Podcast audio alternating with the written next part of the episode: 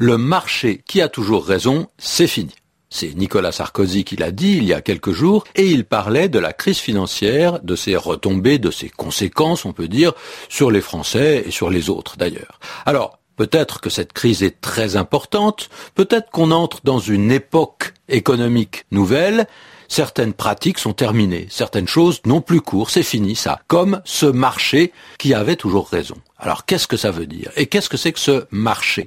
En gros, c'est le marché de la bourse, c'est-à-dire l'offre et la demande. Le fait que les sociétés et les actions qui représentent ces sociétés sont achetées et vendues par rapport à ce qui se propose, par rapport à ce qui s'accepte.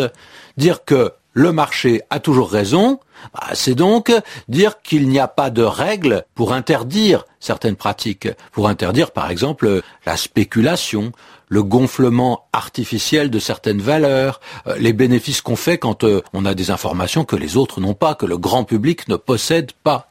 Donc on parle parfois de la loi du marché.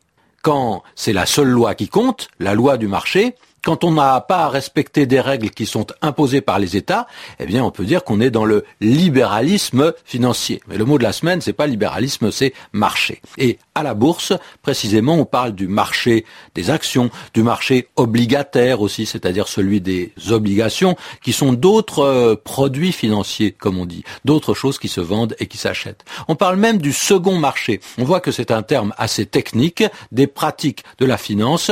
Le marché, c'est presque un espace espace fermé où ceux qu'on a appelés depuis longtemps les boursicoteurs ou qu'on appelle depuis moins longtemps les golden boys euh, se sentent entre eux.